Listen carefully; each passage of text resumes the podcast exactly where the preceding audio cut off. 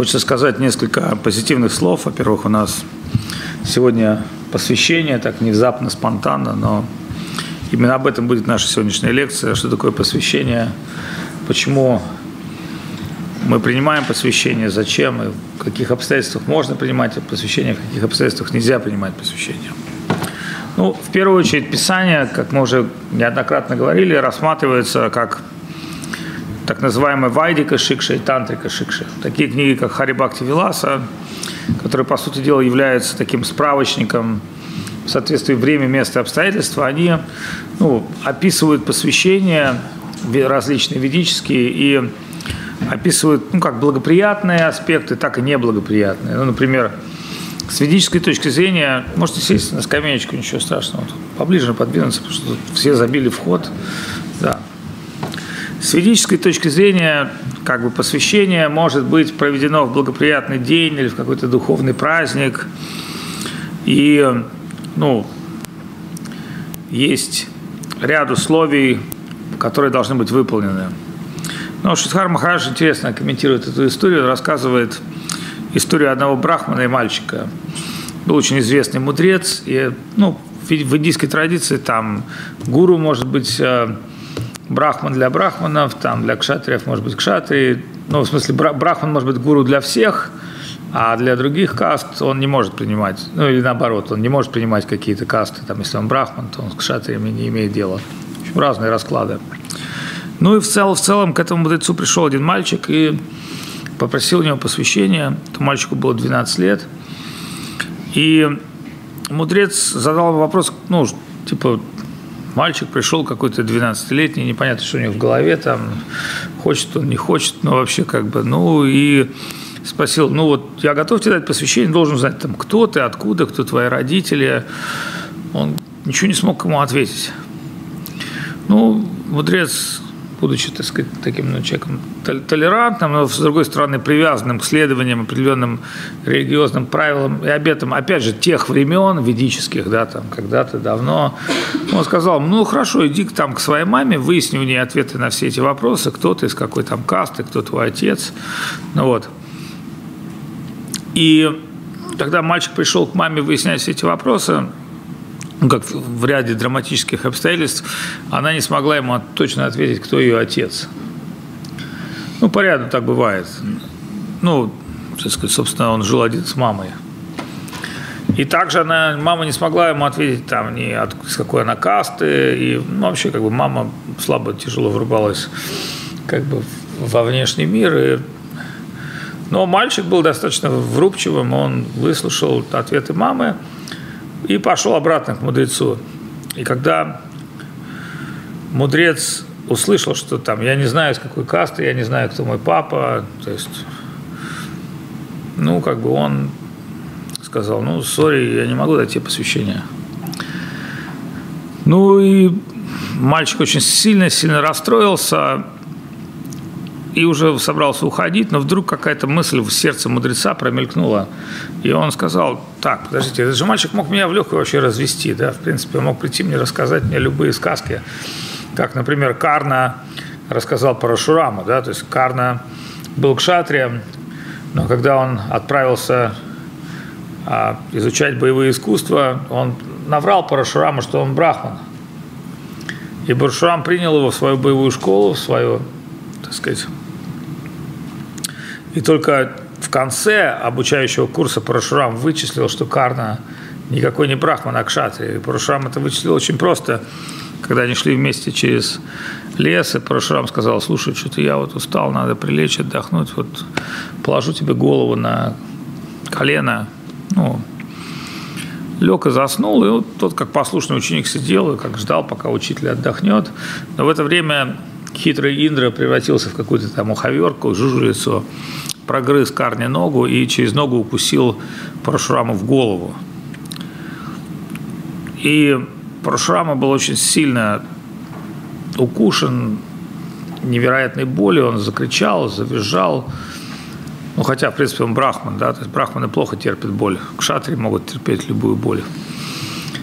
И он сказал, что такое когда он видел, что ученика, нога, колено его ученика полностью прос, ну, можно сказать, дырка, а еще оттуда кровь течет. Он сказал, что такое, почему ты вот, почему ты меня не разбудил? И тот сказал, ну, я хотел, чтобы вы отдохнули, поэтому не стал вас будить. И тогда Парашурам сказал, не, никакой ты не брахман. Брахман не может терпеть такие боли, ты кшатри. Вот сейчас признавайся мне, что кшатри тоже как бы особо, ну, когда за пацана берешь его, он должен, знаете, как это там, ты вор в законе, там, он, ты кшатри. Ну и Карна говорит, да, я кшатри, я тебя обманул, но я не знаю, кто я на самом деле, потому что я был найден Радхей, Шудрой, Колесничем.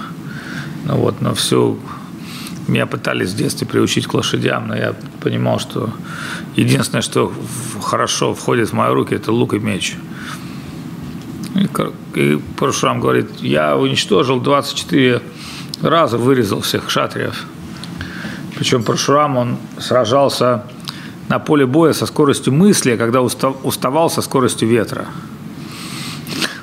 Понимаете, там Парашурам выкашивал вражеские войска, кшатриев, там, Арджуну, Критавирию и других. То есть все как в хороших компьютерных играх, там, со своим топором, и уже там все поле, все войны выкашены, да. То есть, но когда он уставал со скоростью ветра, он сражался, не со скоростью мысли, так чуть-чуть медленнее. Вот. Так или иначе, Брахман подумал, этот юноша, этот мальчик очень искренний человек, он мог бы меня легко обмануть. Значит, он рассказал мне правду. Какое главное качество Брамана? Это сатьям, правдивость. Браман, он может сказать правду даже в ущерб себе. Что не сделает. Там, уж Вайша точно этого не сделает. Там, ну, а Шудре уже говорить нечего. Шудра никогда не знает, что такое правда, потому что Шудра всегда в упоротом состоянии. Он, а, ну, вот. Ну и вообще, кстати, человека слышно, когда он, когда он молчит, не поймаешь, кто он, а когда он начинает говорить, ты понимаешь, кто он. Поэтому Писание говорят, что слова серебро, а молчание золото. Да? То есть, если молчать, то можно выглядеть гораздо умнее, чем ты есть на самом деле.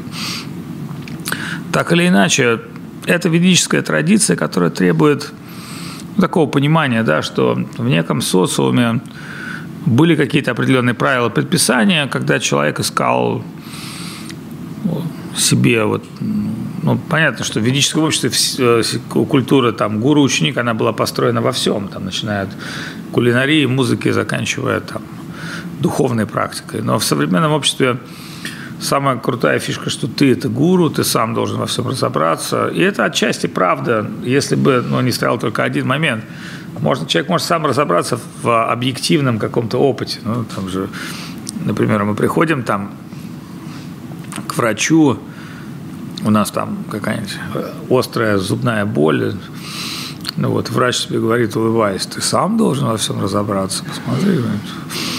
Зайди вот в эту комнату, тут масса ингредиентов для обезболивающих, да, там, смешивая правильным образом, ты получишь правильный результат.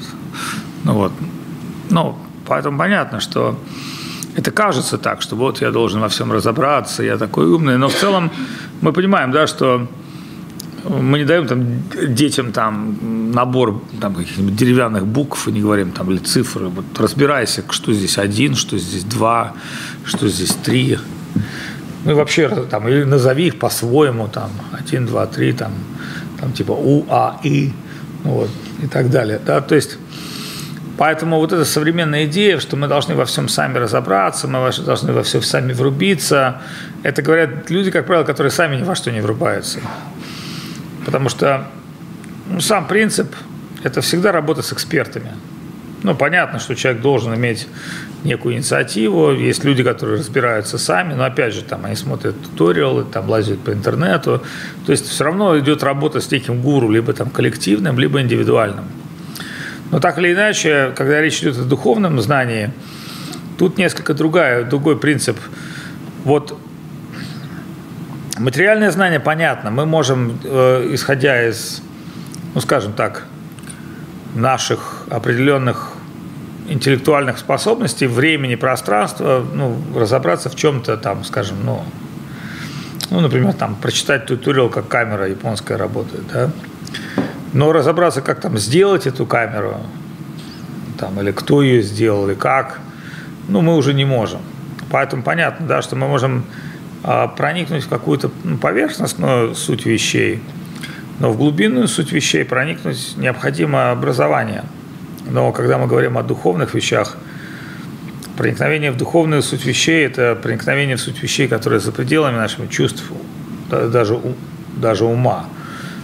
И вот там э, с какой-то девушкой говорили недавно, она говорит, даже страшно подумать, что из Кришны исходят миллионы вселен, ну, то есть вот там микроб там, ну, страшно подумать, да?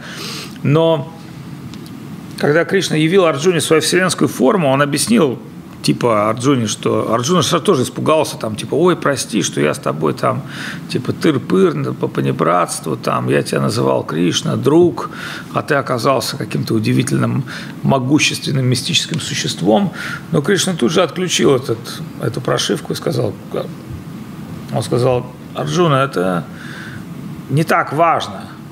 В наших отношениях с тобой не важно, да, когда мы дружим с кем-то, мы понимаем, да, что какой-то бесконечно великий человек там может дружить с ребенком или с животным, да, это не важно, там, я царь, а ты ворона, да, то есть некая, некая привязанность там, да, там, ты стоишь так, качаешь головой, ворона, например, так же стала качать головой, ты стоишь там, качаешь головой, поднял ногу вот так, и ворона тоже, она подняла левую ногу, да, то есть ты установил некий контакт, и уже у тебя родились, как там ты, там какой-нибудь кусочек сыра, она тебе там из какого-нибудь гнезда какой-нибудь золотой ролик принесла, бросила там, типа, ну, так бывает. Ну, птицы воруют, там вороны воруют какие-то блестящие предметы, а почему нет? Она знает, что у людей это фишка, она может тебе за кусочек сыра там принести что-то. Если она твой друг, ну вот, и не потому, что она не врубается, потому что вороне, в принципе, роликс не нужен, а золотой тем более. Бесконечно малое может дружить и любить бесконечно большое, и в этом смысле есть идея бхакти. Потому что когда мы говорим, а что нас связывает с Богом, ну, кроме там, мы атомарно малы, а Бог безгранично велик. Да, то есть, ну, помните, такой фильм «Кинг-Конг» был?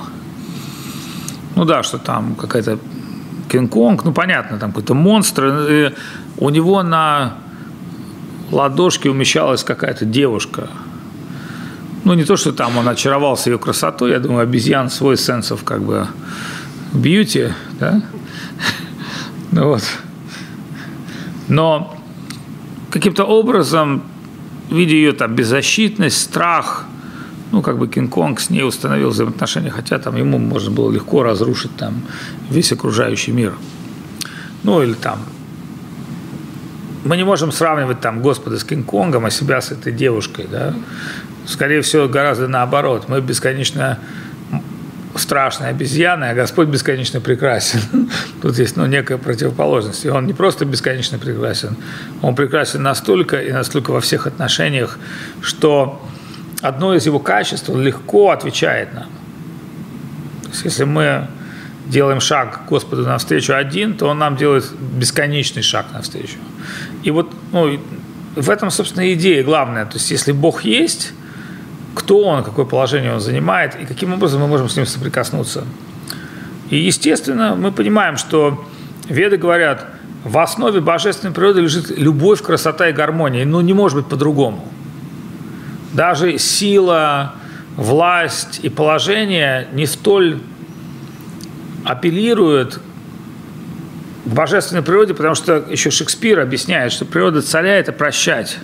Ну, то есть царь, он награждает, он проявляет какие-то свои качества, там, он может провести амнистию, простить. То есть идея того, что сила может там кого-то наказать или кого-то контролировать, не является божественной. А вот когда проявляется красота, сострадание, милосердие, вот тогда а, и мы видим проявление этой божественной природы.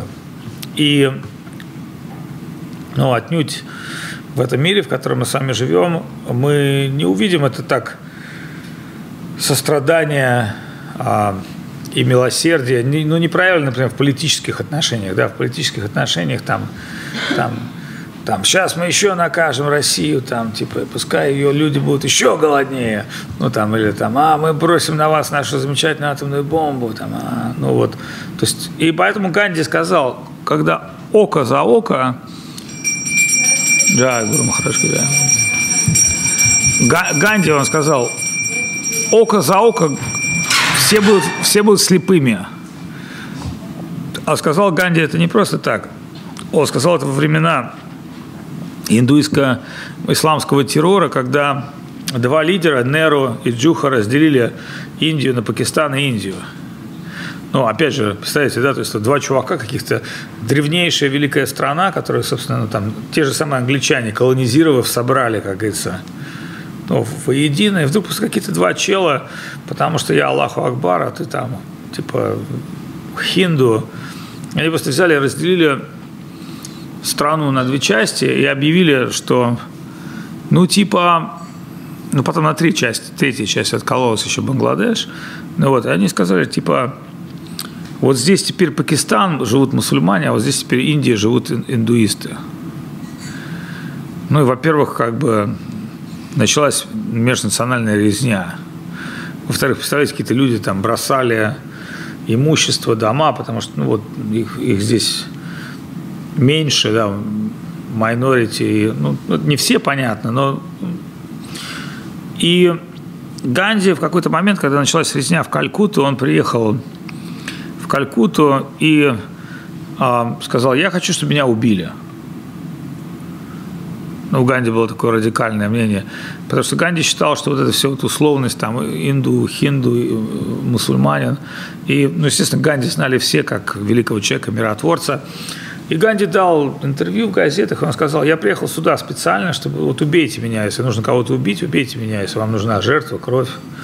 Ну, вот. И что сделал Ганди? Интересный такой момент, он стал поститься – и когда он постился, газеты писали, что вот идет резня, а Ганди постится. Там уже как две недели идет резня, а Ганди постится. И через какой-то момент вот новости, как, как ни странно в этом смысле, новость, она повлияла на людей, что мы там друга убиваем, ненавидим, а такой-то человек постится и хочет принять смерть, потому что он не может принять наше омерзительное отношение друг к другу. Ну, потому что мы просто убиваем друг друга из-за каких-то формальных условностей, из-за той самой ненависти, вражды, которую мы просто культивируем в своем сердце. То есть мы дали проявление своим низшим чувствам. Да, то есть, и в результате того мы как бы а есть какой-то один человек в этом мире, который это не принимает. Но я отнюдь не пытаюсь сейчас рассказать всю историю про Ганди, я пытаюсь сказать о том, что обратите внимание, что всегда есть какая-то альтернатива. Эта альтернатива, она абсолютно не связана с тем миропониманием, в котором ну, большинство людей существует. Да? То есть у большинства людей не было таких идей. Ну, типа, давайте поститься или там, давайте какой-то диалог. У большинства людей была просто идея, надо нам мстить. Если мы нам что-то сделали плохое, мы должны сделать что-то плохое. И результат этого рождает. Поэтому, ну, когда мы говорим о нашем мире, в котором мы сейчас с вами живем, вы понимаете, да, что мы живем постоянно на грани, на грани того, что один идиот нажмет кнопку, там другой идиот, третий, ну непонятно, что у этих людей будет, да, то есть и и даже если мы скажем, давайте сделаем такое мобильное приложение, что типа вот если коллективное будет озлобление, тогда мы все голосуем там, типа, ну, если набирается больше 70%, то атомные ракеты летят в сторону Америки. Понимаете, да? То есть даже это не может гарантировать. То есть, то есть не может гарантировать, что люди примут коллективно разумное решение, потому что коллективный разум, он работает тогда, когда он не охвачен вожделением, жадностью, гневом и невежеством. И вот поэтому веды говорят, что самое страшное, самый страшный враг человека – это невежество. Почему невежество самый страшный человек? Потому что, помните, еще Христос сказал, они не ведают, что творят. Когда человек в невежестве, он абсолютно не может понять, и сказал Кроха, что такое хорошо, что такое плохо, зачем он живет, где, почему, кто друг, кто враг, вообще, кто я такой, да. И первая мантра, она звучит «Ома гьяна тимирандасья, гьянанджана шалакая, чакшурун милитам яната смаиши гуравена маха». Я был рожден во тьме невежества, но по милости гуру луч света дал мне духовное знание. И в связи с чем это связано? Это связано с тем, что когда мы говорим о что, собственно, есть духовное знание, ну, как бы, чем оно отличается от знания там, институтского, школьного или технического знания, то мы понимаем, что это вечное знание души, которое позволяет душе четко определить план бытия свой, то есть пребывание в духовном мире. Понятно, да? То есть там, кстати, там в духовный мир в какой-то там залетает упоротый китайский турист с флажком этого. То есть он не понимает, кто, что здесь там. Он предлагает, где здесь купить билеты во Вриндаван можно, там, сколько стоит еда. Ну вот.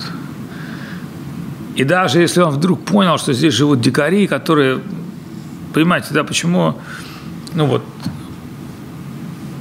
в духовном мире, например, ну, в, в духовном мире есть все, что есть в материальном мире. Но, например, что такое деньги в духовном мире, как вы думаете?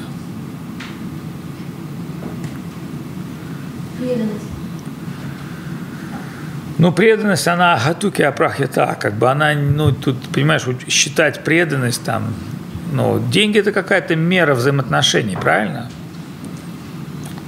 Но вот что в духовном мире является этой мерой взаимоотношений? Ну, да, мы наверняка поймем, что в этом, в этом мире для того, чтобы у людей были какие-то взаимоотношения, ну, более-менее сбалансированные, да, вот, сейчас причем много таких появляется там на Западе, в особенности, там, например, в Германии едешь, и там какое-то поле цветов, стоят букеты, и там есть какое-то место, где ты там сканируешь свою карточку, и так люди покупают цветы. Нет никакого там продавца, просто стоят букеты, просто люди едут, раз там карточку засканил, там 10 евро, ну там написано, там этот букет стоит 10 евро, это 15. То есть любой человек может прийти и украсть букет. И так бы и сделал русский человек, да? Так или нет? Поднимите руку, кто бы не украл букет. Все украли бы. Ну, каждый там, кто-то бы сказал, бляха-муха, да у нас нет этих евро там. Кто-то бы сказал там, типа козлы, капиталисты, проклятые пиндосы, знай наших, там, еще там какую-нибудь колорадскую ленточку бы повесил там вместо букета, там, типа, типа вы заплатили за наше освобождение от, фас, от, фашистской Германии. То есть, ну, то есть ну, на каждом уровне многие люди могли бы, но мы шутим, конечно, многие люди бы у нас тоже бы, они, они не, не стали бы, ну, неудобно было бы, по крайней мере, мы, может, хотели бы. Но мы можем сказать, но для нашего плана бытия это стрёмно, да, что ты там куда-то идешь, и ты что-то должен платить, и можно, ну, как бы, ну, вот не работает наше сознание так, мы все-таки должны что-то стырить там или где-то. Ну, вот. Но мы можем сказать, это потому, что мы, в принципе, из крайне извращенной среды. Ну, не потому, что мы плохие. Мы являемся продуктами этой извращенной среды, где, помните, там ну, вы-то еще те помоложе не знают, например, там, марксизма, ленинизма, но меня вот учительница в школе называла циником. Почему? Потому что я понимал, что это вот какая-то партия, какое-то гонево, то есть, то есть каким-то образом интуитивно я не велся на какие-то вот эти вещи, да, то есть, ну, я, то есть, и это нормально, но это не значит, что если ты не ведешься на какую-то там ложь, ну, как вот, например, Невзоров, да? Невзоров, в принципе, офигенский дядька. Он не ведется на ложь. Но вот меня, например, он бесит конкретно. Почему? Потому что он говорит про какую-то там эволюцию, так красиво, вычурно, ну, интеллектуально, но ну, я, мог, я бы сказал, что ну, если ты подонок, не все же люди подонки. Есть идеалы у людей – тем, этим отличается человек от животного. Если ты мне будешь говорить, что герой – это человек, у которого просто инстинкты, или там, знаете, был такой Фрейд, у которого везде были члены, слышали, да?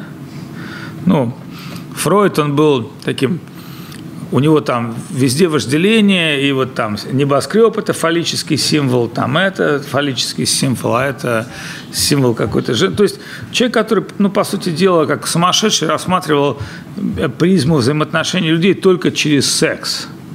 Ну, типа там самцы хотят доминировать, самки хотят там...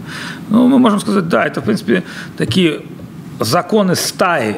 Это интуитивные законы стаи.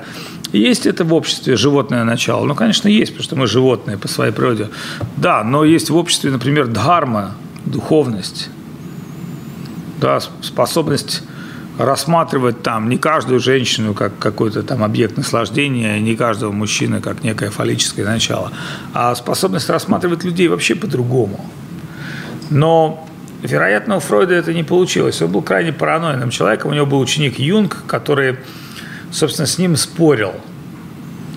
Но Фройд сказал в свое время Юнгу, ты знаешь, для того, чтобы мою философию реализовать, это должна быть как бы догма. То есть Фройд согласился, что вот должна быть догма. Почему? Потому что он не смог ответить на более глубокие вопросы, более глубокие запросы человека. Так вот, ну, если уже обобщая все эти вот такие бесконечно важные темы о и сказала Кроха, что такое хорошо, что такое плохо. Есть некие понятия мирские, социальные, которые, безусловно, крайне важны. Потому что если бы их не было, ну, этот мир был бы полностью безнадежным. Хотя мы понимаем, да, что в определенных там, апокалиптических каких-то там, ну, племенах людоедов там или каких-то вот современном обществе. Мы, мы видим, что больше, конечно, ну, преобладает вот это вот животно-приматское начало. Несмотря на то, что мы живем в третьем тысячелетии, не думайте, что Уж люди, помните, говорили, когда появится интернет, все люди будут там качать, и не будет невежественных людей. Ничего подобного, да? Интернет прекрасно стал вместо порнухи, там, терроризма и всего прочего нормально. Вот. И наоборот, для всего светлого и, и, и позитивного в интернете осталось не так много места. Так или нет? Да, мы можем сказать, если проанализировать там весь процент, коммерция, там какой-то извращенный контент, мы увидим, что божественный контент в интернете присутствует, безусловно, но его крайне мало. Там, его затмевает там entertainment, его там, ну, разных типов и так далее и тому подобное. И таким образом мы можем сделать вывод следующий, что мы нуждаемся в мировоззрении. И это мировоззрение, в котором, с которым, в котором мы нуждаемся, оно должно быть основано на каких-то истинных реалиях. И вот вопрос, что есть истина, вопрос, кто есть истина, это не, это безусловно призывает нас к пониманию божественной природы. Потому что это тут у Достоевского, по-моему, было сказано, да, что если никого его нету, так и вообще никакого смысла нет ни в чем. И вот только божественное начало, оно придает всему смысл.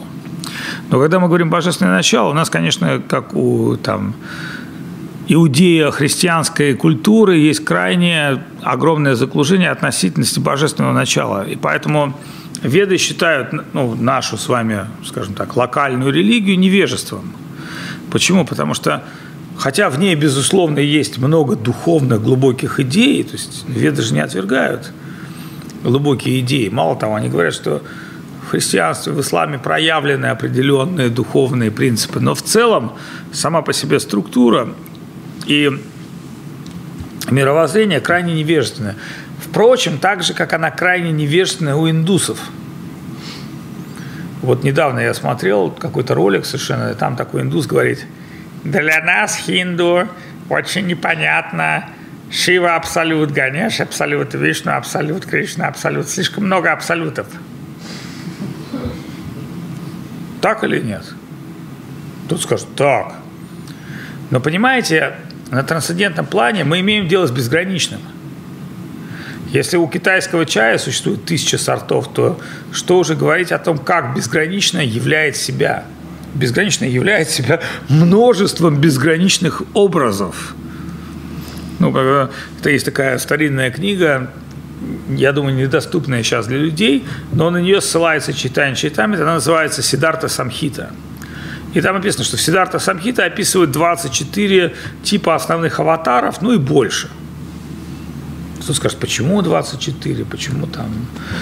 Но когда мы начинаем с вами делить что-то, да, там, слонов, млекопитающих животных, мы приходим к тому, что есть какие-то группы, есть какие-то категории, в которые определяют ученые. Также и Писание. Понятно, что Господь безграничен, но тем не менее у него есть разные аватары. Например, аватары, в которых он играет определенные игры. Или аватары, которые он принимает для определенных задач. Ну, например, он приходит в этот мир, например, в образе Шивы для определенных задач.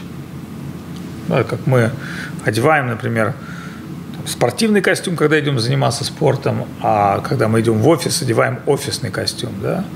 Но когда мы говорим о науке аватаров, все равно возникает вопрос. Кстати, среди этих аватаров неоднократно промелькивает Кришна, что заставляет ну, невежественных людей думать, что Кришна – это аватар Вишну. Это действительно так. Кришна действительно аватар Вишну, но не в категории изначального Кришны. Помните, что Кришна, Кришне рознь. Это еще Форест Гамп сказал в фильме, а, как назывался фильм? Так и назывался, да? Очень хорошо. Все помнишь. Что он сказал? Он сказал, дурак дураку рознь, сэр. Что открыло невероятный мир дураков. Да? И поэтому иногда мы говорим дурак, там, дебил и так далее. То есть мы понимаем, что в слове дурак тебя может и девушка дураком назвать, да? А, а, а может быть, ты дурак по жизни. Поэтому даже такое понятие, как дурак, имеет бесконечное количество градаций. В, этом связи, в этой связи появляется Иван дурак. Какой дурак? Иван. И как, как бы его ни назвали Иван, дурак, Иван дураком, дураком-то он вовсе не является. Он работает под дурака. Также Господь. Он бесконечно велик и имеет множество своих проявлений.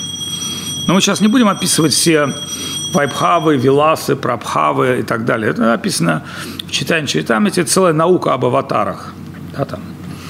Кришна, Баладева, из них исходят Четырвьюха, Прадюмна, Санкаршана, Анирудха, Васудева. Из Прадюмна, Санкаршана, Анирудха исходит Кшира, Дакшай, Гарба, Дакшай, Карта, Дакшай, Вишну.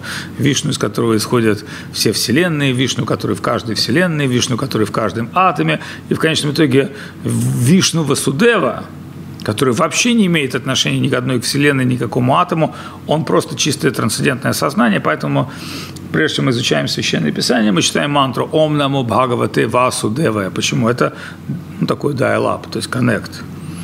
Нам нужно законнектиться с планом Васудева. Иначе мы все можем воспринимать материалистично.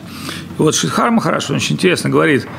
Он говорит, тут мы можем иметь какой-то э, теистический подход, да, то есть огромное количество людей там, я смотрю там, ну вот в ну, где-нибудь в какой-нибудь там картинках, да, там какие-нибудь красивые девушки стоят в церкви там с такими губами в платках и там что-то крестятся. Ну вот, ну, к примеру, да, вообще мы не против красивых девушек, мы только за. Но возникает вопрос, является ли эта личность трансцендентной верой? Есть ли у нее трансцендентная вера? То есть глубоко духовное понимание или поверхностное понимание – ведь все проблемы в этом мире с Богом связаны, они не с глубоким пониманием. Вы понимаете, да, что святые там исламские всегда бы договорились со святыми христианскими. Ну вот, но тут возникает вопрос, там, по чьей э, стороне реки проходит граница, кто кому откатывает бабло. И тут уже как бы как ни странно, войны могут длиться исторически, мы знаем, да, там, тысячелетиями, и амбиции могут не, э, не утихать. Поэтому, по сути дела, речь идет о чем? Трансцендентная. Вера трансцендентная, она духовная или она материалистическая. И мы видим, что если дурак имеет множество разных градаций, то вера тоже имеет огромное количество градаций. Но дело-то не в этом. Как человеку в этом плане бытия справиться? Дело в том, что а, Бхактивинат Такур описывает в своей книге Кришна Самхита Кришна Лилу, и он говорит, он говорит там две вещи, которые крайне важны. Он говорит, Кришну Лилу нельзя рассматривать как историческое событие, Потому что кто-то там, здравствуйте, я из э, «Комсомольской правды». Скажите, пожалуйста, когда родился Кришна? А, вообще-то их родилось двое. Один родился там, другой родился там, потом на середине. Ну, знаете, да, то есть, поэтому мы не можем рассматривать, там, Кришна родился в этом мире. То есть, то есть даже вот, ну, понимаете, рождение Христа нельзя так рассматривать. Но понятно, людям нужны какие-то условные эгрегоры. Вот такой-то год от Рождества Христова. Понимаете, да, мы сейчас живем в 2016 году от Рождества Христова. Ну, Мусульман, конечно, это не сильно парит, но они тоже как бы, у них свой там год, у индусов свой год, у там Чумба-Юмба свой год. Но дело не в этом, ну, условности, мы как-то должны договориться. Я недавно смотрел, в, в сети была такая, а, ну, статья, не прочел ее, почему американцы не приняли метр? Ответ, во всем виноваты пираты. Потому что вы знаете, да, что между Англией и Америкой было состязание, и в силу каких-то там хоботов с пиратами американцы не смогли принять метрическую систему. И так поэтому мы там меряем в сантиметрах и миллиметрах, они инчат там э, в инчах и, и сами мучаются, но тем не менее все построено на инчах, дюймах и так далее. Да? То есть, ну, то есть той системы, которая, в принципе, она рулила миром, но понятно, что метры более объективны. Так или иначе, чтобы ну, привести наше понимание к теме нашей сегодняшней лекции и обобщить те проблемы, о которых мы говорили, бесконечно малое должно функционировать и взаимодействовать с бесконечно большим. И вот тут сам Господь приходит на помощь, Он говорит – Ачарья мам виджаниям нами маньета кархичит наматра будхи суетра сарва дева мое гурум. Гуру – это я, и в гуру присутствуют все боги. Но, конечно же, те, кто обладает материальным пониманием, они должны это трактовать, э, ну, скажем так, а, бескомпромиссно – но когда этот вопрос задали Шидхару Махараджу, ну как вот сказано, что гуру это Кришна, как это может быть? Вот, ну, гуру это человек, он там болеет, у него там какие-то могут быть заблуждения, как у любого человека. И тем не менее, Кришна почему-то утверждает, что я это гуру. И Шидхар Махарадж сказал, он сказал, потому что действительно гуру это Кришна, но не в том смысле, что это человек это Кришна. Тот поток божественного знания, который идет через сердце духовного учителя – в сердце ученика, он крайне важен. Он идет через личность. Все через личность. Но дальше возникает такая идея, ну вот, например, там был Христос, были апостолы, а потом были какие-то священники. Все ли они в общей сложности могли представлять Христа, например? Ну, были ли они такие добрые, сострадательные, как Христос, да? Идешь там, сидит такой поп, ты как голодный мальчик там, можно, дяденька, поесть? Он говорит, пошел нафиг отсюда. А глаза такие добрые-добрые, да, то есть, но для кого-то он олицетворяет Христа. И вот, ну, как бы, естественно, в связи с этим западное общество, ну, которое вообще... А почему западное общество... Вы должны понять, что почему западное общество все отвергает. Вот это тоже важный момент. Вообще, Америка – это страна гипериндивидуализма. Ну, потому что индивидуум стоит прежде всего. В этом нет ничего плохого, но проблема какой индивидуум? Понимаете, да? То есть абсолютно, вот когда мы говорим о индуизме, например, ну, скажем так, да, наша система ценностей, у нас есть царь Рама, и любой политик хочет, чтобы его сравнили с царем Рамой, но не Дональд Трамп. Да, то есть он не может сказать, что я там как царь Рама или там какая-то. То есть почему? Потому что в системе координат должны быть эталоны, идеалы. И Шихар Махараш объяснил, он сказал, человек стремится к идеалам. Да? Мы сейчас не будем говорить, там, что все христиане плохие, но мы говорим, ну идеал христиан – это Христос с его способностью принести себя в жертву, с его способностью прощать. И мы можем сказать, да, в основе вот этой культуры лежит, там, до какой степени они там ему следуют, Христу. Мы сейчас не можем говорить, потому что а, ну тогда мы начнем заниматься там ковырянием какого-то грязного белья и трусов. Мы можем сказать, идеал это Христос, до какой люди степени люди пытаются это делать, до такой они соприкасаются. Ну и с другой стороны, нам понятен Христос, потому что ну, он более понятен нам, чем Кришна, Вишну, Шива и все остальное. Но мы также видим, да, что в его личности есть ну, некий важный момент – Боится Христос? Боится. Сомневается он? Сомневается. Ну, из Библии мы это можем увидеть. И при этом все равно мы видим, что главная его э, сила состоит в том, что он предается Господу, пропанам предания. И вот это крайне важный момент. Поэтому мы понимаем, что в основе взаимоотношений души и Бога лежит важный момент. Где они встречаются? Они встречаются гуру. Ну как это происходит? Это происходит через пропаном, через предание.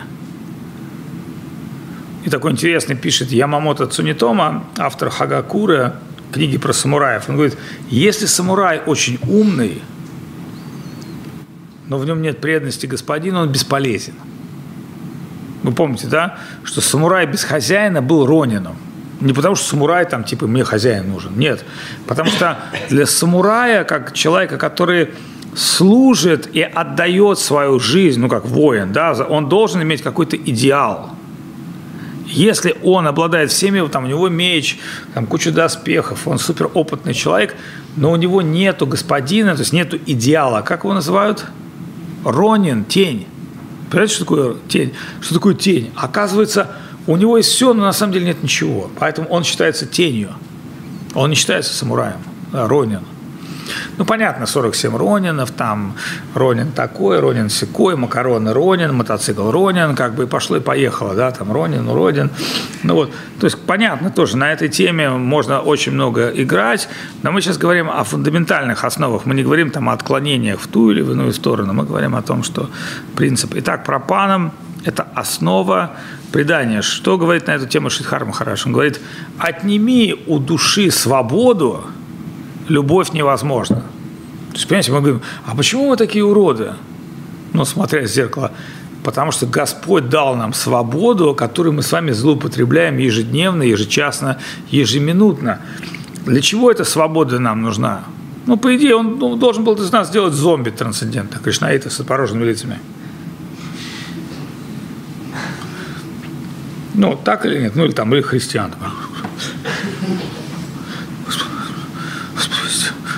Ну вот. И вы понимаете, да, поэтому вот эта религиозная отмороженность, она же тоже не считается духовностью.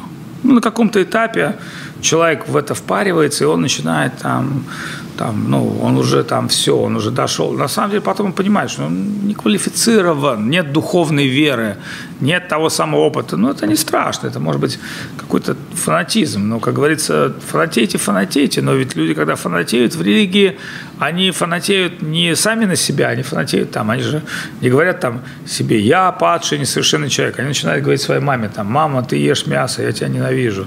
Вот мама там бедная с этой куриной костью мечется по квартире там все, я закрываю холодильник там, ну вот, и выбрасываю все, это в лучшем случае, как бы, ну вот. То есть поэтому человек, он сразу же, как Лев Толстой написал книгу «Царство Божие внутри нас», но как только человек достиг Царства Божия, ворот, он тут же начинает стучаться в них, требовать и устанавливать Царство Божие вот, на протяжении. И причем, ну, как бы он, поскольку он полностью уверен в своей правоте, с криками там «Кришна Акбар», «Чизес Акбар» или «Аллаху Акбар», вы понимаете, да, что, что может сделать в это время с человеком. Это самый страшный момент, которым-то и пользуются как бы те самые, как бы, скажем так, торговцы истины. Но, тем не менее, мы можем сказать, а как человек может это преодолеть? Может ли человек преодолеть, например, фанатизм? Или он всегда должен быть стартовать идиотом, и потом там, наработав огромное количество шишек уже с такими рогами, он уже приходит к какому-то духовному уровню? Веды говорят, нет, они говорят, это не факт. Человек может превзойти стадию фанатизма и идиотизма в религии, если у него есть позитивное духовное общение. Это очень важный момент. Причем интересный момент, они говорят, что Самое страшное – это Мади Мади Кари. Это человек, который, в принципе, ну вот он уже в пути. И Шидхар Махараш говорит, если у человека, практикующего садхаки, есть очень возвышенное духовное общение, он может пройти через эту стадию. То есть, понимаете, да, то есть ему не нужна, он может пройти из начальной школы, попасть сразу же в 10 класс. Почему? Потому что он находится в непосредственной зоне репетитора. Опять же, это тоже очень спекулятивная тема, потому что мы не можем себя, а, ну, скажем так, ну, а, объективно оценить свое положение. Но мы знаем только одну вещь, что если у нас есть позитивное духовное общение, что такое позитивное духовное общение? Это не общение с нами подобными. Понимаете, да? То есть это не общение с нами подобными, а это общение с высшими. И вот поэтому мы изучаем опыт высших трансцендентных личностей и служим им. И вот тогда мы можем миновать, это не факт, что мы минуем, можем, в силу своей определенной удачи, мы тогда можем миновать стадию фанатичного неофита. Ну, вы скажете, а что плохого быть фанатичным неофитом? Если, ну, как говорится, там ребенок рождается, он писает, какает штаны, то что плохого быть фанатичным неофитом, писать и какать, ну, с духовной точки зрения, свои штаны? Но мы уже с вами пришли к выводу, что неофит, не, фанатичный неофит писает и какает штаны других. Ну, вот в этом его опасность. Да? В этой связи Бхактинат Такур говорит очень хорошую фразу. Он говорит, никто так не извратил религию, как религиозные люди. Понимаете, да? То есть обратили внимание, сейчас в соцсетях а, а атеисты в шоке. Может, иди сюда, атеист, блядь, молись. То есть атеисты, они более приличные люди, чем те, кто ну, называет себя поправниками там, Слова Божьего. Почему? Потому что атеистам, в принципе, думают, я сам не верю, ну, там, может потроллить кого-то, особо сильно мешать. Ну, вот. Но я не говорю, там, воинствующие атеисты, как Невзоров. Ну, вот. Хотя, ну, на мой взгляд, вот если говорить уже с ними там о эволюции, о устройстве общества, ну, очень-очень притянутые к ушам интеллектуальные идеи – ну, например, нужно понимать такую вещь, что теория эволюции была полностью отвергнута разумными учеными, которые атеисты. То есть та теория эволюции, которая сформировалась в процессе последних там 100 лет, и на эту тему есть ряд фильмов, ряд книг. Причем это не фильмы и книги, где люди там утверждают, что они знают, что Земля плоская, там плоскоземельщики или там они на своей ракете полетят, там фотографировать. Это ученые, которые говорят о принципах эволюции. Ну, например, Джая.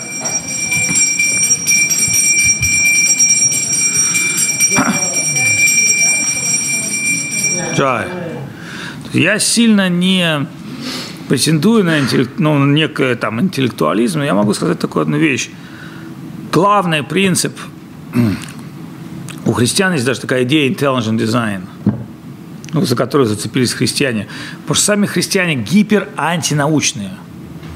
Но в силу исторических поводов, что единственные, кто могли христианам выступить в оппозицию, это умные люди, поэтому они всегда их жгли. Ну вот, ну, это было чисто политическое решение, ни в коем случае не духовное. И вот сами христиане за это уцепились. Но если посмотреть вот на ну, таких глубоко мыслящих в этой теме людей, что говорят ученые? Они говорят, ребят, клетка не является процессом эволюции. Клетка – это как ноутбук – Забери его ноутбука экран, он перестает быть ноутбуком. Вырви у него блок питания, перестает быть ноутбуком. Там, достань из ноутбука жесткий диск, это не ноутбук уже. Но выглядит как ноутбук. Поэтому клетка – это самодостаточный, полный организм. Мало того, что пурнам, ом пурнам и дам пурнам. Ну, например, понимаете, да, то есть мать же не рожает сначала ноги, потом голову, потом руки, и потом там сшивает это там или вяжет на, на машинке, или руками, да, и в зависимости от швов мы смотрим, откуда ты произошел. Ну, смешно, да, но мы не можем, то есть он пурнам и дам пурнам, из всего законченного исходит законченное. Из матери исходит законченный ребенок, абсолютно законченный. Мы сейчас не говорим, там, сколько его надо кормить с ложечки, там, сколько бегать, но мы понимаем, как некое, то есть, что, что есть эволюция, возникает вопрос. И поэтому веды, естественно, они говорят, эволюция сознания. Вот сознание, оно может эволюционировать. Но физические формы, ну, невозможно сделать из крокодила птицу. Помните, такой был там автомобиль скрипка, и э, человек хотел сделать из обезьян настоящих товарищей. Ну, мало кто знает, но Сухумский питомник в Абхазии был местом военных экспериментов. Во-первых, а, пересадка обезьяньих яичников гарантировала долгую жизнь членам ЦК Компартии. И для этого нужно был обезьяний материал. Вторая как бы идея была это создать армию новых управляемых ну, дронов. Ну, представляешь, да, такие бандерлоги там стоят в буденовках там шашкой, же там всех порубают сразу же. Ну, бандерлоги не будут задавать никаких вопросов. Ну вот. Третья идея была, это все-таки, а, а как, как они пытались, советские ученые, сделать, там был известный там доктор один, вот, они поехали в Африку, наловили обезьян, поняли, что обезьяны – это геморрой, поняли, что их надо разводить где-то поближе. В итоге нашли место в Абхазии, ну вот, устроили обезьяний питомник. Ну вот, ну и понятно, что а, ну, были как бы гиперзадачи, и были задачи маленькие. Ну, гиперзадача – это создать там новую армию, оплодотворить обезьяны и женщин. Даже они давали объявления в газетах и призывали женщин вступить в связь с обезьян ради будущего страны. И находились такие женщины. Ну, собственно, ну, а что вы смеетесь там? Я уверен, что и мужчин таких много. Причем, причем, в отличие от, причем в отличие от женщин, мужчин не стоит даже уговаривать. Но мы не будем о грустном. Ну вот. То есть я понимаю, что это глубоко вас затронуло. Но я сейчас не пытаюсь рассказать вам всю историю про чем закончилась обезьянник. А чем закончился обезьянник? После войны в Сухуме обезьяны разбежались. И до сих пор некоторые из них, как говорят, э, счастливо живут в Кавказских горах, но некоторые туристы слышали, что они охотятся группами и нападают на людей, животных и так далее. Вот. То есть суперармия обезьян получилась, но она работает исключительно на себя. Вот. А, но главная идея состоит в том, что поскольку разница между человеком и обезьяной – это одна хромосома, ну, там или какой-то ДНК, в общем-то, ничего не получилось. Как бы ни старались, обезьяна не смогла родить э, человека, и теория эволюции пала в руках самих ее как бы дарвинистов. Но мы сейчас не об этом будем говорить, да, мы говорим сейчас, сводим нашу лекцию к тому, что все это мироощущение, миропонимание, которым обладают люди в материальном мире, откуда оно исходит?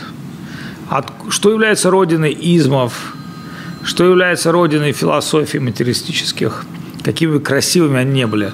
Ну, безусловно, заблуждение. Да? То есть мы говорим невежество. И поэтому веды, они считают как? Они не считают, что если душе в этом мире бросить душу в этот мир, пускай она сама парится и ну, типа, врубится в Кришну или не врубится.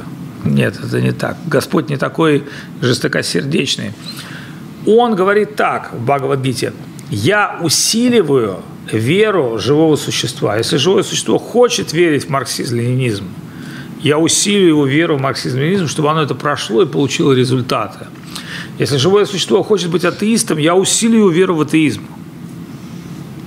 Я даже приду как Будда или Шанкарачарья. То есть я не просто буду усиливать, я буду давать тебе всю логическую аргументацию.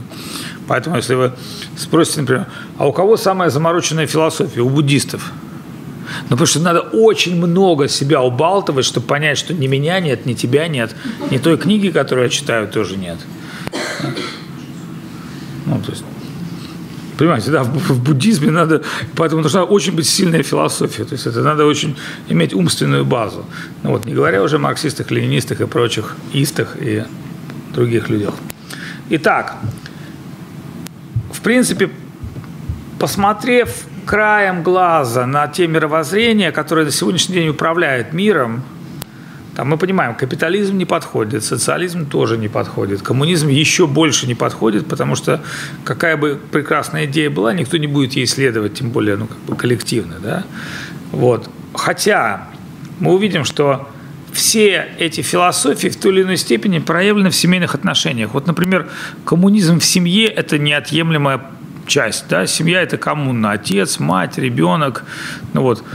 То есть ребенка не просят там заплати за завтрак, бабушка говорит ему, да, там, да, там, там мать говорит, там, не говорит отцу, заплати за секс, ну вот, отец не говорит, там, заплати за, там, за то, что я подвезу тебя на работу или до работы, ну, это шутка, но вы понимаете, да, что, ну, хотя в материальном мире там Uber, там, рестораны, все такое, да, но когда мы говорим о непосредственных человеческих взаимоотношениях мы понимаем, что ну, это все отношения условны. Вот они за, за железной советской дверью, финским замком, который никто не сломает.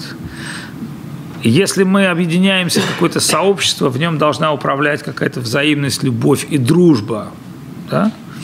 И мы понимаем, что вовсе нам нужны не фейсбучные друзья, которые придут на наш концерт или там купят наш продукт. Мы говорим, что мы ищем какие-то расу, мы ищем взаимоотношения, и мы готовы помочь своему другу. Настоящий друг – это тот, кто там приедет тебе ночью, там, откачает тебя, заберет, вылечит. И поэтому мы понимаем, что таких людей несколько может быть. Но тем не менее мы знаем, что это находится в глубине стремления нашего сердца и отношений. И вот когда мы говорим, а что такое вайшнавизм, нужно понимать такую вещь, что, например, вот есть религия Хари Кришна. То есть не следует думать, что вот там христиане материалисты, а мы кришнаиты не материалисты. Совершенно не так. Есть абсолютно материалистическая Хари Кришна, есть светская Хари Кришна, есть трансцендентная Хари Кришна. Но мы сейчас не говорим о разных формах, потому что это не значит, что если человек одел там оранжевую одежду, он стал трансцендентным Хари Кришна. Вот недавно Facebook открываю, смотрю, как исконовские кришнаиты русские бьют рожу индийским полицейским в Керале. Искренне порадовался – ну, потому что Керала – это древний индуистский штат, но там огромное количество церквей, и ну, там Керала, Гоа, там на самом деле не очень любят Хари Кришна э, именно власти, ну, такие они материалисты. У них там всякие имена, там Джон, там Сильвестр, индус так. вот. Ну и приехали наши ребята из Искона попеть песни, и их там прибежали индусы с палками, стали гнобить. Непонятно за что. Ну, а наши ребята, как бы, они тоже, как бы, рука не промах. Я посмотрел, как они отняли эти палки и наваляли этим индусам, как обезьяны их забросили. Ну, вот. С одной стороны, это хорошо. С другой стороны, я подумал, должны ли, ну, я подумал, вот молодцы, не проявили преданные. Но, с другой стороны, более бы духовные люди все-таки проявили бы смирение. Ну, потому что, понимаете, да, там мы можем навалять индусам, это не проблема, но мы же все-таки в одеждах святых, да, и должны ли мы, ну, так сказать, им отвечать там злостью за злость. Ну, хотя видно, что эти кришнаиты пытались просто, ребята, мы поем, а что вы к нам наезжаете, что вы, что вы хотите? Вот у нас книги, мы распространяем книги. Все в Индии знают, что такое книги. И поэтому, ну, как бы я почитал комменты, в целом, конечно, индусы опозорились. Ну, вот эти вот коммунисты там, киральские там, материалисты и так далее. Но, тем не менее, следует понимать, что что лежит в основе трансцендентного? Все-таки вот как человек определить, он трансцендентный или нет? Вот он сидит в белой одежде, он трансцендентный, не трансцендентный? Да, то есть вот он, он трансцендентный, не трансцендентный. Вроде трансцендентный, вот лысый трансцендентный, вроде волосы, а вроде не трансцендентный. Понимаете, да, то есть у нас может быть вот такое впечатление – как это вообще определить? Где термометр? Был бы у нас там какой-нибудь дозиметр, было бы очень круто. Я бы достал там дозиметр, посмотрел бы, и, там, и, и вдруг, и вдруг ой, там, дозиметр сломался. Ладно, в карман положил, да? То есть могло бы быть и так. Но Поэтому помните, да, что мы говорим. Наша вера – это не то, как мы верим и во что мы верим. Мы всегда верим во что-то неправильное, не так. Поэтому Шихар Махараш всегда говорил, гениально, но неправильно – И в этом нет ничего страшного, потому что ребенок, он ну, учится, да, то есть не может ребенок сразу же понимать глубоко какую-то тему. Сначала до, ре, си, потом в траве сидел кузнечик, а потом уже Шуберт с закрытыми глазами. Вот, то есть всему есть свои этапы. Вот. И один музыкант, он хорошо очень сказал, сказал, 20 лет, ну, виртуоз, да, я учился тому, чтобы, когда я плачу, моя гитара плакала, когда я смеюсь, моя гитара смеялась.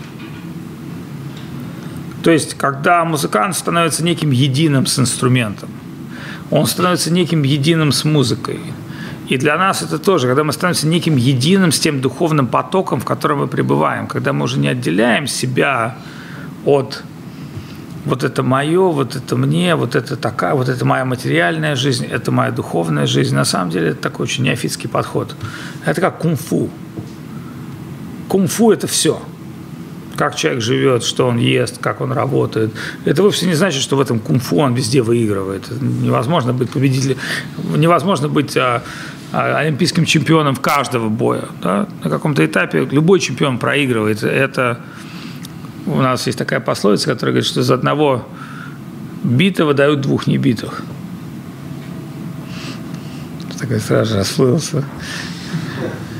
Вот, но это так, потому что когда человек прошел какой-то опыт, он прошел какой-то облом, он прошел какое-то разочарование.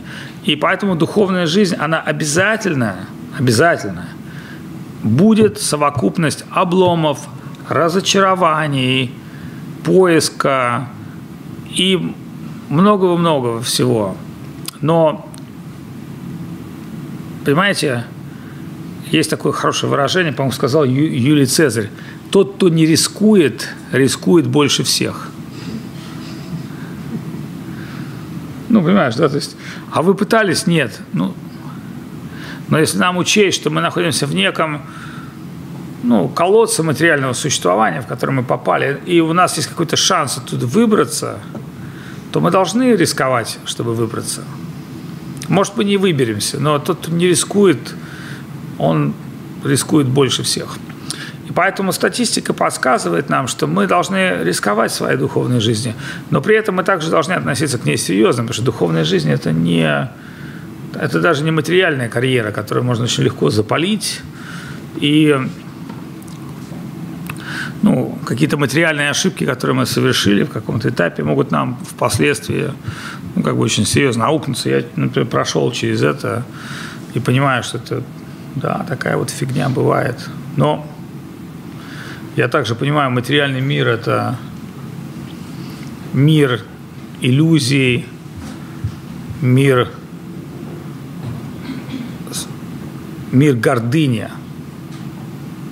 Я понимаю, что мы все искренне надеемся, что о, будет мир в этом мире, там китайцы сядут там, с дядей Вовой в Путине, там в одном там плуге будет здесь китайская рожа, здесь русская рожа, а там кто-то будет какая-то девушка его толкать. Ничего подобного. Никто никому ничего в этом мире не будет отдавать. Ну, я имею в виду на вот этом большом уровне, да, эго, гордыни, там, национальные, социальные и так далее. И так устроен мир. Поэтому, как сказал Шрихар Махараш, Третья мировая война, не парьтесь. Не парьтесь с этим. Была первая, вторая, ну, кто пережил, переживет и третью. Наша главная проблема – это не наша неспособность жить духовной жизнью. И вот когда человек предается Богу, вообще, что такое, как вот он, ну, как это происходит? Никто от хорошей жизни не предается. Вот он жил, жил, у него было все ля-ля, хорошо, ничего подобного. Человек, он трансформируется только в предлагаемых обстоятельствах. И нам нужны определенные предлагаемые обстоятельства. И эти обстоятельства, они могут создать, они на самом деле могут Потому что когда человек стоит на духовный путь, Господь, он вообще все переворачивает. Человек сам не знает, что с ним может произойти. Вот, поэтому у нас сегодня есть такой один альпинист, который решил встать на духовный путь. Было бы глупо ему в этом не помочь. Ибо те, кто спрыгнул из парашюта, и он не раскрылся, это спорт не для них. Вот, и он пришел даже со своим ананасом. Вот. Джай, Гуру Махарадж, Джай. И, кстати, натурально мы берем, что большая редкость в городе Москва. Все Кришна Чайтанья, Прабху Нитянанда, Шервита, Прадхара, Шивасари, Гора Васкаринда. Махарадж, да, ты давай не читай. У нас четки намоленные, Махарадж. У него есть способность намаливать четки. Он, кстати, прыгал с девятого этажа без парашюта в курсе. На арматуру вот так вот. Мешочки, а что ты? Нет, это было без мешка. Вот, но он выжил. Потому что, ну, как бы в этом есть великий смысл. Те, кто умеет прыгать с парашюта, они умеют без парашюта, они умеют очень много. Вот. А, продолжим нашу тему. Смотри, а, вообще вся, ну, как бы наша традиция построена на одной вещи. Кришна трансцендентен, и трансцендентно его святое имя. Вообще святое имя является величайшей мистерией. И сказано, что невозможно произнести его физическим языком или услышать физическими ушами. Поэтому строго надо перестать сделать разницу между киртаном и концертом. Ну, понимаешь, да, киртан – это когда воины идут в атаку, готовы умереть ради истины. Концерт – это когда они сидят там с пивком и наслаждаются. Может быть, те же самые песни поют, но это разные вещи, понимаешь, да? Концерт – это то, что радует их сердце, а киртан – это жертва.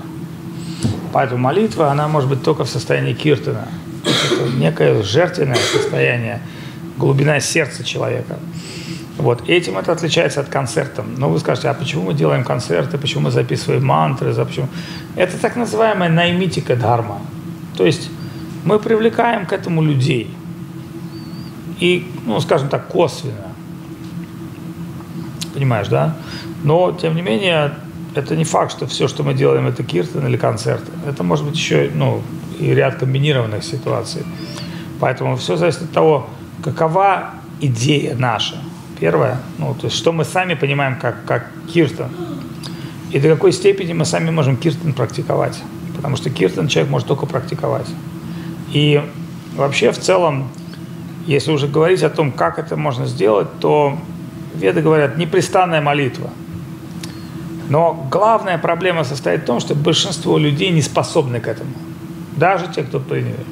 Это очень сложно. Ну, то есть это, это для трансценденталистов.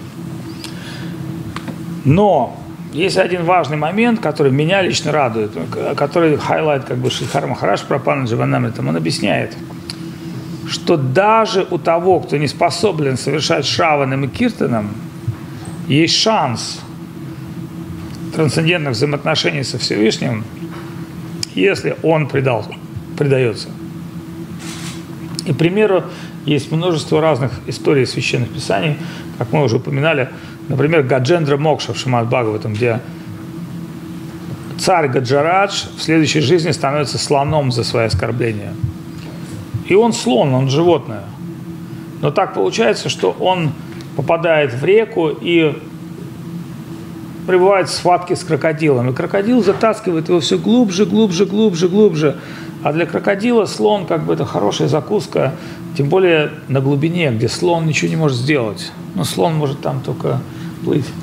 И в этот момент, когда ну, а он как слон сопротивляется очень отчаянно, единственное, что крокодил в своей стихии. И он понимает такой момент, что вот еще чуть-чуть скоро, и все, и кильдык. Крокодил меня утащит на глубину в течение, утопит. И никакая моя сила не поможет. И на берегу стоят его там слонята, слонихи, другие слоны. Но никто не может помочь ему. Понимаешь, да? Поэтому, когда мы будем лежать на каком-то операционном столе, да, нам может помочь только Господь. Как. Когда я помню, слег а, с аппендицитом в Киеве, мне доктор сказал, ну, если вы проснетесь, э, там будет свет, это значит реанимация, если вы проснетесь в палате, значит, все прошло удачно. Я говорю, а я могу не проснуться? Доктор сказал, ну, не будем сейчас о плохом. И пригласил молодую сестру, которая ритуалистически сбрила мне все волосы на всех частях тела. Но поверьте мне, в этот момент я не испытал абсолютно никакого удовольствия, кроме острой боли я ничего не чувствовал. То есть, понимаете, да, бывает такой момент, когда человек, он пребывает в какой-то невероятной боли, страдании, он вообще ничего, он даже, ну, знаете, какой был у меня момент? ну, когда мне давали, как бы, я так понимаю, кетамин, да, или там что-то, ну, то, что вырубает я помню. Ну, я подумал, бляха-муха, я вот сейчас, может быть, ну, меня же после того, как мне врач объяснил, что может так, а может так, а может так. Я понял, то есть он сказал, у вас есть примерно 30% того, что вы умрете. И после операции он мне сказал, не хотел тебя сильно расстраивать, но это было примерно так. 50% что ты мог сдохнуть. Причем вы скажете, как так произошло? Я могу рассказать. Меня морозили 8 часов приемные в городе Киев, чтобы вытащить из меня 300 баксов. То есть 8 часов меня держали на аппендиците, чтобы я в конечном итоге от боли сказал, я любые деньги отдам. 300 долларов дадите? Я же сказал любые, это значит и 500 тоже. Понимаешь, да, то есть, то есть, то есть ну, моя жизнь, жизнь пациента стоила 300 баксов, то есть чуть раньше, чуть позже. Но мы сейчас не об этом говорим. В этот момент, когда мне давали маску, я понимал, что я, это, возможно, это последний раз – когда я имею коннект с этим миром в этой жизни, вдруг ко мне пришло крайнее внутреннее спокойствие и удовлетворение. Знаете, что я подумал? Я подумал, в таком состоянии сознания я не могу помнить о Господе. Ну, у меня нет просто физических сил. Ну, просто я вижу от боли. То есть меня перитонит. Ну, просто невероятная боль. Но я понял, что там наверняка помнит обо мне.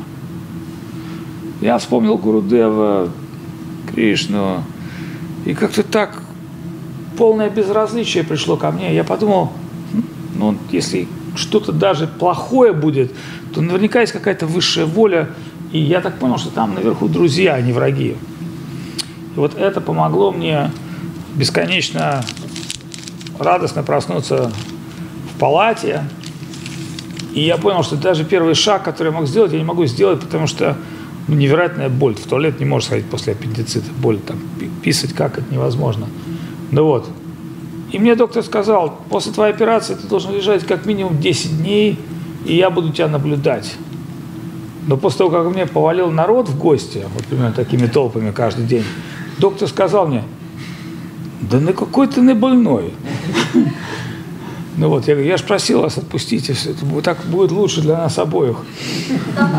Он сказал, ты не больной, что тут ты устроил? Тут к тебе валят люди. Я не могу тебя здесь держать. Здесь люди болеют. Тут у нас тут болезнь, а ты у тебя жизнь ключом бьет. Ну вот. Я сказал, правильно, давайте я к вам буду приезжать каждый день. Ну, ну доктор хороший оказался. Вот он, я не думаю, что он был частью спектакля. Это были там подсадные медсестры, которым денег нужно было. Ну вот, но так или иначе, это было на заре 2000 в плохой экономике. Мы сейчас, а это было везде, по всей России, по всей Украине. Ну, не было, потому что они сказали мне, на операцию надо купить все. Ну, то есть надо было бежать в аптеку, покупать там обезболивающее и все прочее. Итак, предание, ты понимаешь, да, в этот момент слон предался. На операционном столе я понял, что есть все.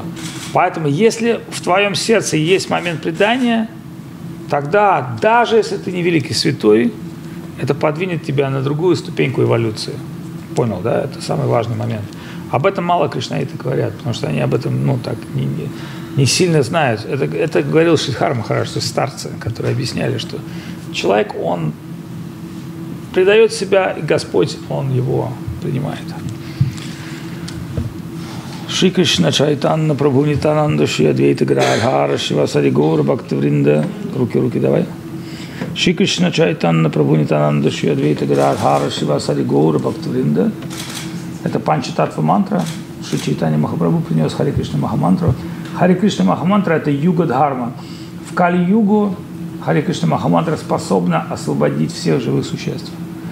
Hare Krishna, Hare Krishna, Krishna Krishna, Hare Hare, Hare Ram, Hare Ram, Ram Ram, Hare Hare, Hare Krishna, Hare Krishna, Krishna Krishna, Hare Hare, Hare Ram, Hare Ram, Ram Ram, Hare Hare, Hare Krishna, Hare Krishna, Krishna Krishna, Hare Hare, Hare Ram, Hare Ram, Ram Ram, Hare Hare, Hare Krishna, Hare Krishna, Krishna Krishna, Hare Hare, Hare Ram, Hare Ram, Ram Ram, Hare Hare. от большой бусины, воспевай на каждой четке. Сначала Шри Кришна Чайтанна, Прабhu Нитананда, Шри Адвайта Гададхара, Шивасари Гора Бхактавринда. Перед каждым кругом, потом Хари Кришна Махамантру, этот палец, через него выходит негативная энергия, он не задействован, двумя пальцами воспеваешь, потом тебе ребята покажут. Вот. И так на каждом пальце воспеваешь Махамантру, по одному кругу проходишь один круг, доходишь сюда, и не пересекая обратно, туда-обратно, понимаешь, да? Угу. Дошел и обратно. Повернулся опять Шри Кришна Чайтанья Прабhu. И от маленькой к большой, от большой к маленькой, от маленькой к большой, от большой к маленькой. Сумеру не пересекают. Воспевать святое имя необходимо без оскорблений. Существует 10 оскорблений святого имени. Мы дадим тебе линк на брошюру, которая описывает 10 оскорблений святого имени. Внимательно изучи эту брошюру. Она крайне важна. И такой вот белый мешок, классический, мы даем во время посвящения. Нашей традиции Гуру Махарадж носил всегда белый мешок, не оранжевый, не зеленый, не синий. Но понятно, что белый мешок – это такой для домашнего чтения. А для такого как бы оперативно оперативной жизни мы разработали вот такой мешок очень удачный. Вот. Во-первых, он когда на него одеваешь руку, он не падает с руки. Во-вторых, он как бы удобен, это отстегивается, если надо, пристегивается, здесь есть карман. В общем, короче, это такое ноу-хау наше. Ну вот, очень удобный мешок, ну, как бы, потому что этот мешок, он такой классический, а этот э, такой тюнингованный. Вот, поэтому тебе два мешка дарим. Как тебя в миру звали? Сергей. Сергей. Твое духовное имя будет Шьяма Сундра. Я Шьяма Сундра Мачинди Гуна Сварупа. Шьяма Сундра – трансцендентная форма Господа одна из самых прекрасных. Вот, поэтому тебе крайне повезло иметь такое прекрасное духовное имя. Сегодня благоприятный день. Вот тебе четкие Гуру Пуджа. Om Agyana Timirandasya Gyananjana Shalakaya Chakshurun Militam Yena Tasmai Shri Gurave Namaha Esha Sachandana Pushpam Ain Shri Gurave Namaha Stapam Guru Ну, все, все, все, Джай Гуру Махараш Ки Джай Гуру Махараш Ки Джай Дакшина Дакшина Джай так, я думаю, как а нас надо тут же раздать людям. А, ребята из Нижнего Новгорода, никто не знал, что в Нижнем Новгороде растут ананасы, они приехали со своими. Ну. Джай Гуру Махарашки, Джай. Ставь все. Джай Гуру Шри Кришна Чайтанья Прабhu Нитананда Шри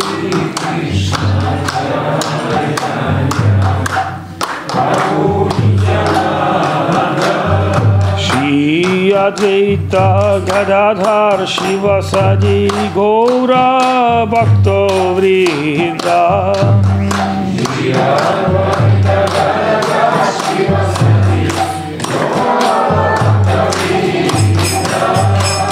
Hare Krishna Hare Krishna Krishna Krishna Hare Hare.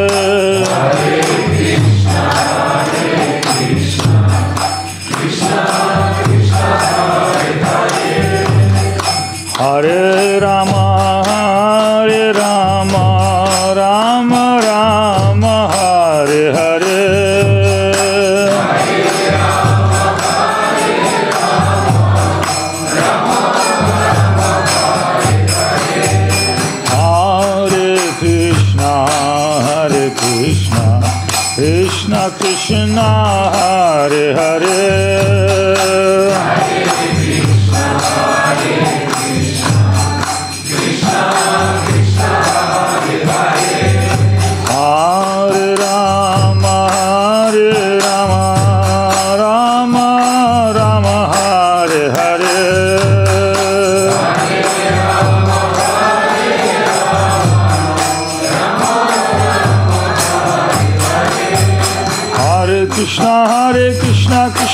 Krishna Hare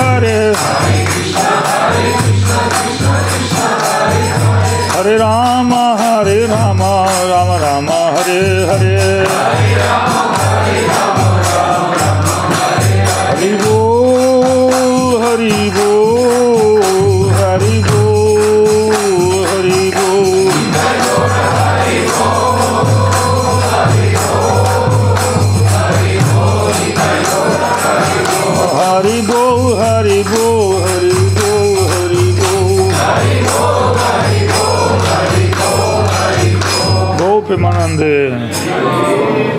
Наши божества называются Гуру Гуранга Радхараман. Радхараман. Хари Кришна Махамантре, как Гуру Махарадж говорил, романтича тушьянтичам, романтика. Радхараман. Любовь Радхи и Кришны заключена в этой Махамантре. Поэтому в Кали-югу это самая величайшая из всех мантр. Но в другие юги она не так известна, потому что только в Кали-югу самое сильное лекарство для самых сильных больных. Джай Гуру Махарадж Ки Джай, Джикеш Махарадж Ки Джай, Джикру Ки Джай, Бхакти Бринду Ки Джай. Постарайся следовать традиции, мы дадим тебе книги, лекции, старайся изучать. Если у тебя будет возможность приезжать на праздники, приезды учителей, у нас много событий. Ну, мы постоянно занимаемся самосовершенствованием. Такой процесс – это постоянная прокачка и уже много прошивок разных трансцендентных прошло, поэтому это вот надо понимать, что это как в музыке, там софты, там новые программы, так и в духовной практике тоже очень глобальные вещи, понимаешь, да, то есть, то есть там вообще я могу сказать, что там роста нет границ, можно, можно только залипнуть на каком-то этапе, а там вообще чем круче, чем круче ты хочешь быть, тем там, больше информации, больше контента. И он, на самом деле, как в, в нейронной физике, чем выше, тем тоньше, тем совершеннее. Ну вот, но мы очень рады, то, что ты сегодня приехал с ребятами из Нижнего Новгорода, у тебя есть возможность получить посвящение. Мы рады, что ты присоединился к нашей духовной семье. При возможности постарайтесь вместе поехать в Индию, увидеть своими глазами Вриндаван, Набудвип, наших, наши святыни, и постарайтесь дружить с преданными. Духовная жизнь очень простая, но самое страшное – это оскорбление, критика. Нельзя критиковать духовных людей, нельзя оскорблять. Это очень всегда плохо заканчивается на духовном пути, поэтому мы должны быть крайне аккуратны в духовных отношениях. Вообще в целом мы должны быть аккуратны, но в духовных отношениях в особенности. Вот, поэтому у нас уже сколько время? Когда вы уезжаете? Завтра. О, прекрасно, у вас еще есть время. Так, ну я с вашего позволения тогда отойду. Сейчас что, просад, да?